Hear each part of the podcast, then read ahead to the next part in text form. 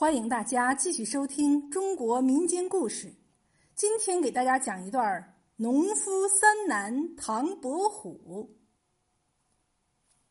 唐伯虎三笑点秋香的故事可谓家喻户晓，而农夫三男唐伯虎的故事却鲜为人知。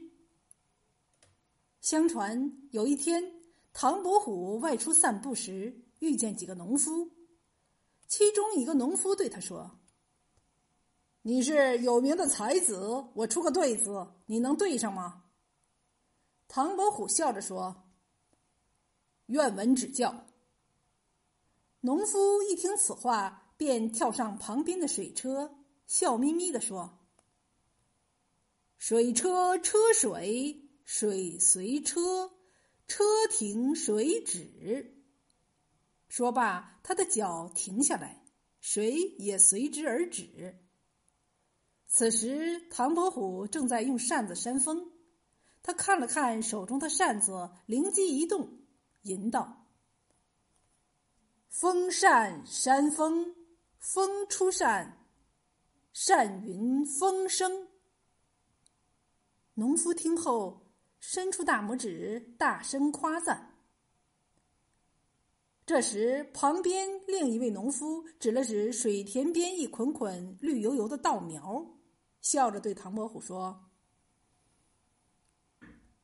稻草捆秧复抱子。”唐伯虎沉思片刻，指着田埂上的竹篮和装在竹篮里的笋烧肉，才思敏捷的吟道：“竹篮装笋，母怀儿。”对完，唐伯虎好不春风得意。他沿着田埂继续向前走，只见迎面不远处走来一个挑着一担淤泥肥料的农夫。田埂太窄，只容一人通过，怎么办呢？唐伯虎因刚才对上了两副对子，心情甚佳，因此想让农夫出一个对子来决定谁让路。这个农夫也认出了对面是姑苏才子唐伯虎。他听唐伯虎让他出对子，便说：“那好，我出个对子，你若能对上，我给你让路；你若对不上，你给我让路。”说完，他指着自己肩上的担子说：“一担重泥拦子路。”唐伯虎听了，愣了好久，也没对上来，只好脱鞋下水给农夫让路。农夫的上联儿字面上好像是说“一旦仲尼拦住了你的路”，实际上则不然。原来这是一个引字对。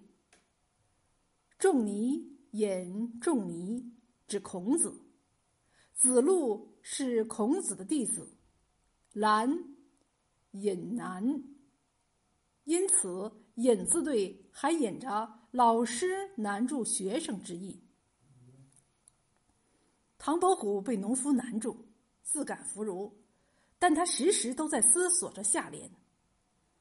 几年后的一天，他遇见一个官老爷坐船观景，夕阳下那些纤夫们摇着船，说说笑笑往回走。他见景生情，脱口吟出了下联。